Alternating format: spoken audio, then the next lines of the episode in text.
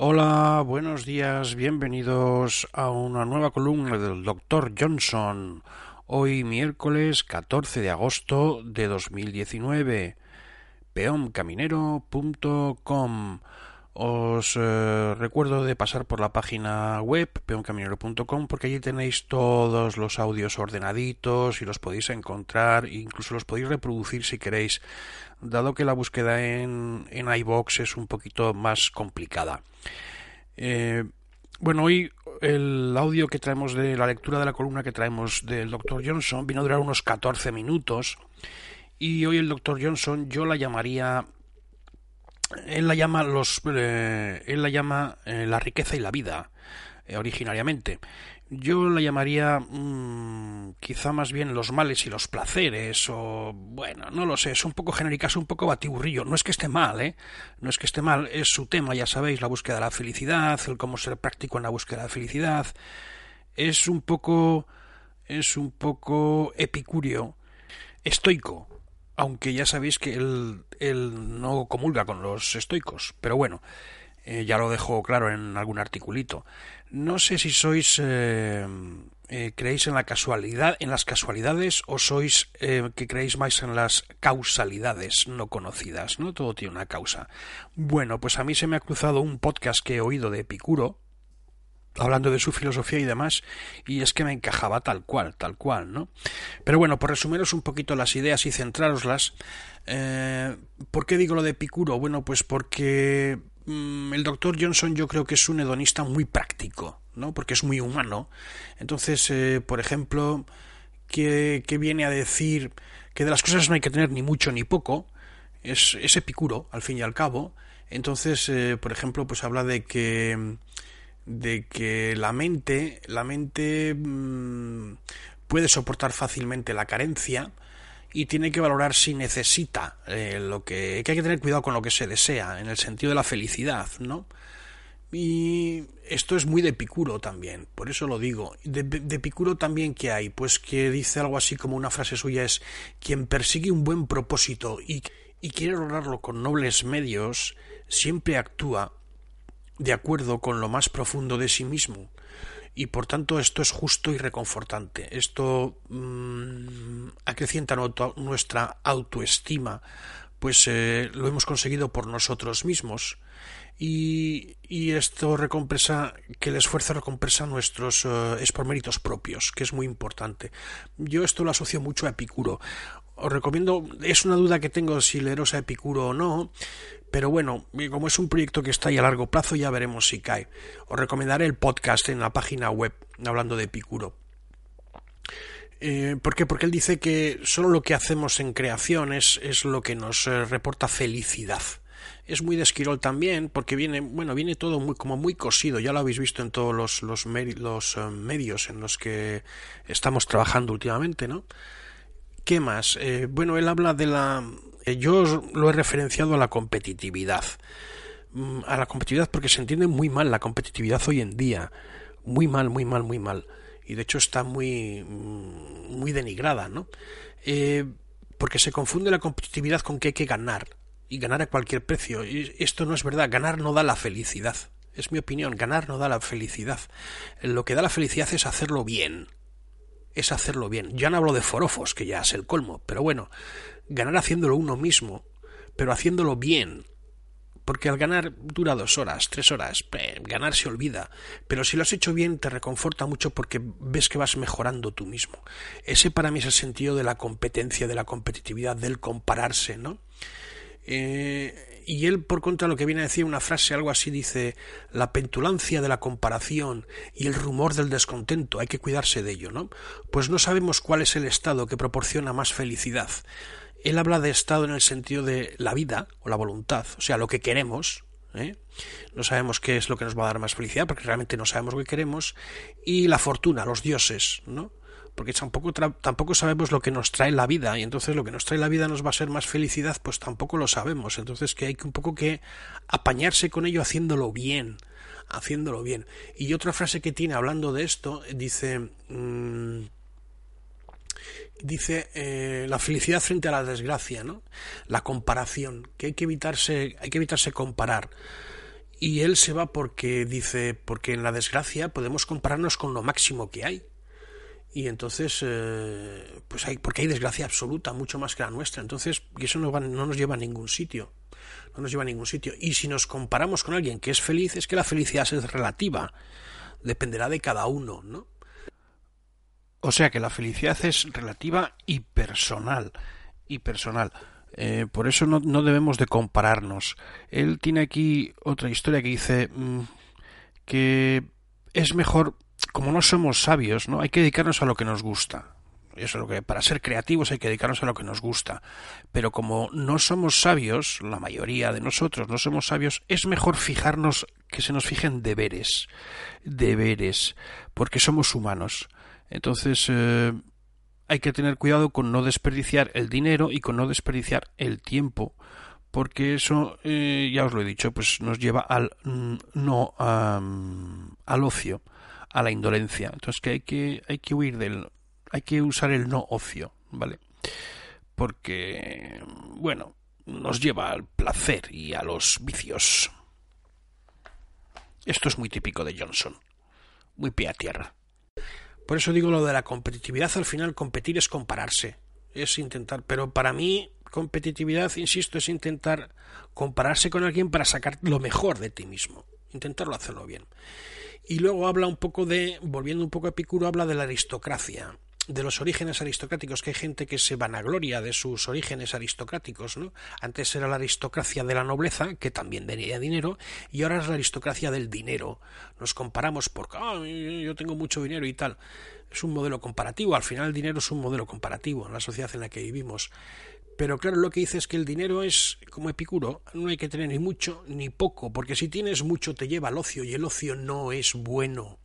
El ocio es malo, es muy malo porque mm, hace que te vuelvas inactivo, hace que caigas en vicios y en placeres que no mm, te llevan a ningún sitio. Muy, muy de, muy de, hombre, ayuda, tener dinero ayuda, ¿no? Da tranquilidad, pero que lo importante para él, lo ha repetido muchas veces, es que tomes actividad, que hagas actividades provechosas, que intentes vencer por ti mismo las dificultades, que evidentemente no esperes siempre recompensa por tus esfuerzos, ¿no? Siempre muy pie a tierra. Y os lo dejo porque es un poco toto revolutum, pero muy en la línea del doctor Johnson. Quiero decir que es una, es una columnita que te deja tranquilo y calmado, no te excita. Así que sin más os dejo con ella. El texto dice así. Samuel Johnson, El Patriota y otros ensayos. Sobre la riqueza y la vida número 111 en la revista The Adventurer, un martes 27 de noviembre de 1753. A la sazón, Samuel Johnson tenía 44 años. Cita de Ovidio, Metamorfosis 13, 140-141. En cuanto a las hazañas que otros hicieron, no puedo de ninguna manera llamarlas nuestras, los males que se hallan inseparablemente unidos a la condición humana son tan numerosos y aflictivos que a lo largo de la historia ha habido a quienes les sirvieron para lamentarse y quienes encontraron en ellos un consuelo. Por tanto, el individuo corre el peligro de ver en ellos un enemigo que intentará aniquilar los escasos placeres que la naturaleza nos puede conceder. Sin embargo, He de confesar que en algunas ocasiones me he parado a examinar la felicidad que se atribuye al gozar de unas buenas, incluso envidiadas, condiciones de vida, y no he tardado mucho en descubrir la impostura que presentan unas ventajas falsas, o la inquietud que se oculta socapa de alegría y grandeza. Aseguraba un filósofo y poeta trágico, Séneca, en su obra Triades 1.1023, cita Ningún hombre es desgraciado si no se compara con otros que son más felices que él. Una afirmación que no es del todo cierta bajo un punto de vista filosófico. El autor podría haber dicho con más propiedad que ningún hombre es feliz si se compara con el desgraciado, porque tal es la condición de este mundo en el que podemos encontrar la desgracia absoluta, pero tan solo una felicidad que siempre es relativa podemos incurrir en tantas desgracias como nos sea posible soportar, pero nunca lograremos el grado de felicidad que quizás pudiéramos disfrutar. Y del mismo modo, también es verdad que muchas de nuestras desgracias lo son tan solo relativamente. Con frecuencia nos sentimos desgraciados no por la presencia de un mal real, sino por la ausencia de algún bien ficticio, de algo que no constituye una auténtica necesidad, que carece en sí mismo de cualquier poder de gratificación, y que no tendríamos un urgente deseo de poseer si no viéramos que otros lo poseen.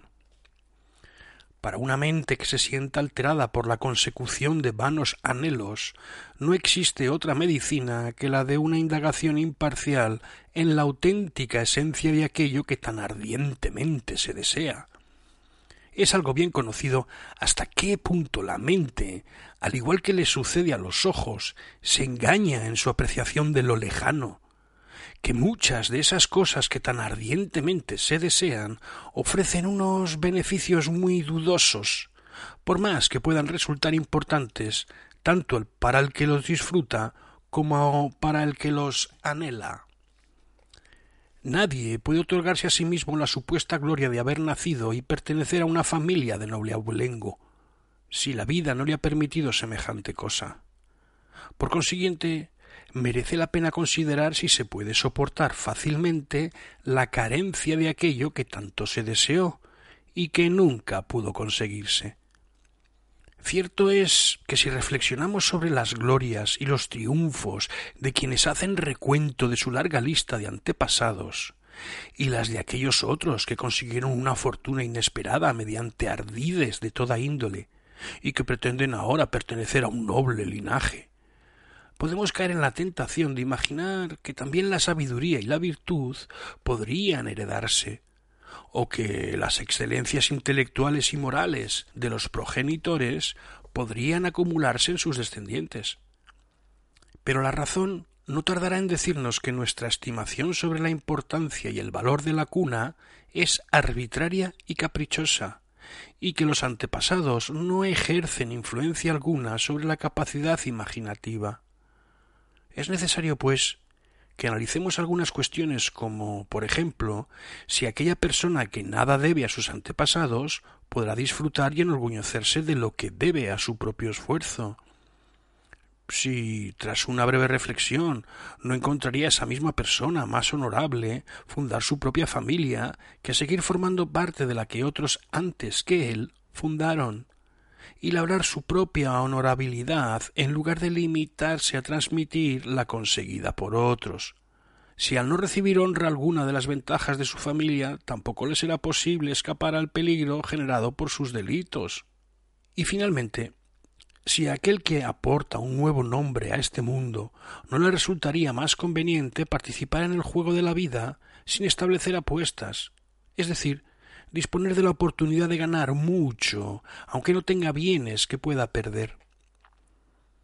Existe otra opinión sobre la felicidad que se acerca mucho más a un planteamiento universal, pero que por lo mismo también puede ser igualmente rebatida.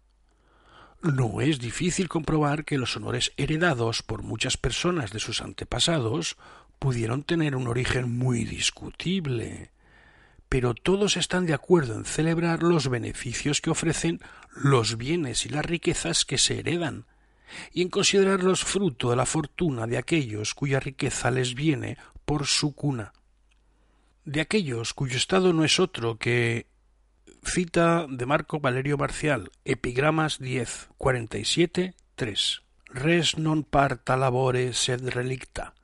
O sea, que cuanto posees es fruto de lo que hicieron otros, y no de lo que ellos lograron. Individuos a los que el trabajo y esfuerzo de sus mayores les permiten dedicarse con toda libertad a lo que les gusta, al dotarles de una vida ociosa y placentera. Si todos los hombres fueran sabios y virtuosos, capaces de enriquecer su vida y su tiempo con las mejores obras y plenamente decididos a emprender tal labor, creo que podría garantizarse, sin el menor atisbo de duda, que la libertad total constituiría una auténtica bendición, y que no habría necesidad de importunar a la gente con amonestaciones y advertencias, pudiéndoles dejar a su mejor criterio la lección de sus deberes sociales y religiosos. Pero desde el momento en que la felicidad es relativa y que lo que para unos constituye un motivo de alegría es causa de tristeza para otros, hemos de reflexionar cuál es el estado que mejor se adecua a la naturaleza humana, dada su presente degeneración fragilidad. Seguramente, para una inmensa mayoría de individuos, lo más oportuno es fijarles una serie de deberes que les sirvan para manejarse convenientemente en este mundo, y les eviten el dejarse llevar por caminos que, sin duda, les conducirían a la desgracia. Qué envidia podríamos sentir de aquellas personas que, debido a que han heredado grandes fortunas, han perdido también el norte de sus vidas. No parece que su existencia merezca la admiración de los demás, y que ni siquiera les produzca satisfacción y placer a ellos mismos. Muchos despilfarran su riqueza en toda clase de lujos y emplean su dinero tan solo en aquello que sirve para exaltar sus más bajas pasiones, encenagándose en toda clase de vicios. Otros, que no llegan a esos extremos, pero que no por ello son más dignos de admiración, desperdician su tiempo en minucias con la exclusiva preocupación de encontrar nuevas distracciones que les sirvan para pasar el día, buscando placeres en donde los haya, escapándose de Londres para ir a Bath y dejando Bath para volver a Londres, sin otra razón ni motivo para esos viajes que el de encontrarse con alguien que comparta su ocio y sus necias diversiones o tratando de descubrir algún otro deseo que merezca la pena perseguir, que sirva para animar su estado de decadencia, cambiando una distracción por otra, la cual también será abandonada al cabo de unos pocos meses, o cayendo en un estado de sopor y languidez porque les falta aquello que pudiera estimular su cuerpo y despertar su mente. Quienquiera que haya frecuentado esos lugares en los que suelen reunirse los ociosos para huir de su lamentable soledad, sabe muy bien que, por lo general, esa es la forma en que viven los ricos, y que no resulta difícil permanecer en semejante estado. Pero ningún hombre puede sentirse feliz con esa clase de vida completamente ociosa, y quien se entrega a una existencia inactiva y torpe sus placeres le llevarán directamente a los trabajos forzados en minas y galeras, nos dice South. Y es justo que sea la propia vida la que se encargue de dar trabajo a aquellos que no han sabido hacer otra cosa que divertirse. Aquel que se compromete con una actividad provechosa no solamente logra liberarse de la insulsez de la indiferencia y del tedio que acarrea la inactividad, sino que descubrirá placeres que le son desconocidos a quienes llevan una vida de indolencia a costa del trabajo de los demás.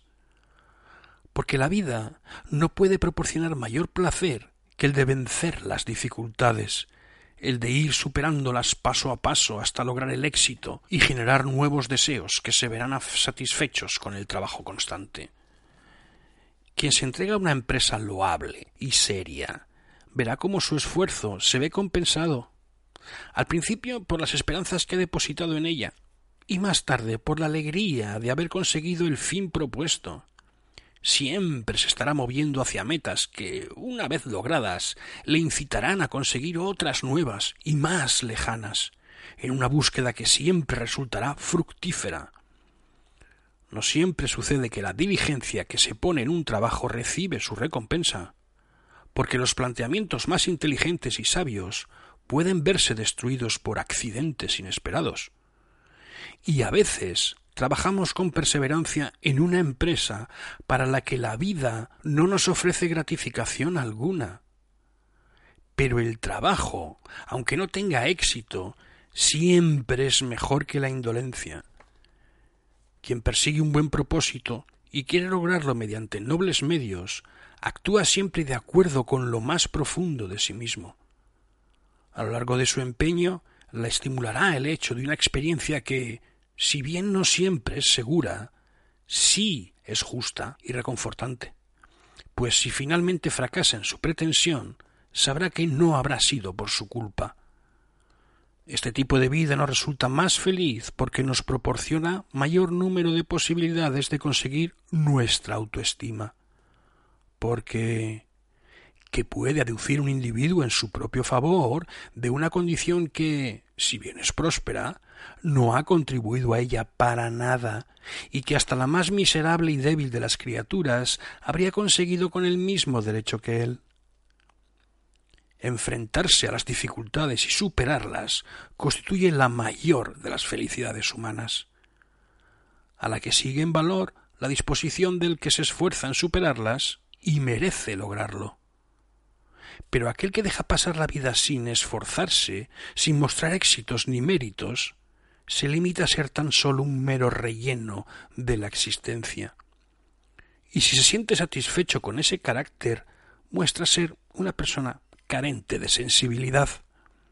Por ello, el autor satírico latino nos advierte seriamente de que no debemos resignarnos a poner nuestra vida y nuestras metas exclusivamente en manos del cielo, dejando que sean los poderes supremos los únicos que la diseñen. Cita de Juvenal 10, 347, 348 y 350. Debes delegar en los dioses mismos qué nos conviene y qué es idóneo a nuestras circunstancias. El hombre es para ellos más querido que para sí mismo. No sabemos con certeza cuál es el estado que proporciona más felicidad en la vida, pero semejante incertidumbre debiera refrenar la petulancia de la comparación y acallar el rumor del descontento. Bien, y hasta aquí el texto del doctor Johnson, la columna de hoy. Vale.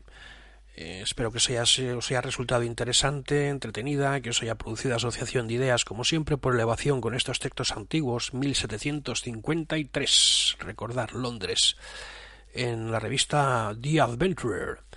Ya nos queda poco del Dr. Johnson para leer. Y bueno, pues recordaros una vez más que el plan de fans está activado para que colaboréis, ¿vale? Eh, si lo estimáis oportuno, ya sabéis que está fijado en uno, en un euro y medio y bueno pues eso levanta el ánimo y ayuda ayuda a colaborar con los costes si os gusta lo que lo que estáis oyendo y consideráis que es útil vale eh, darle al like al compartir al corazoncito haced comentarios así es como se distribuye como se valora para distribuir más este tipo de audios si lo consideráis interesante. Y nada más eh, despedirme en el podcast de hoy.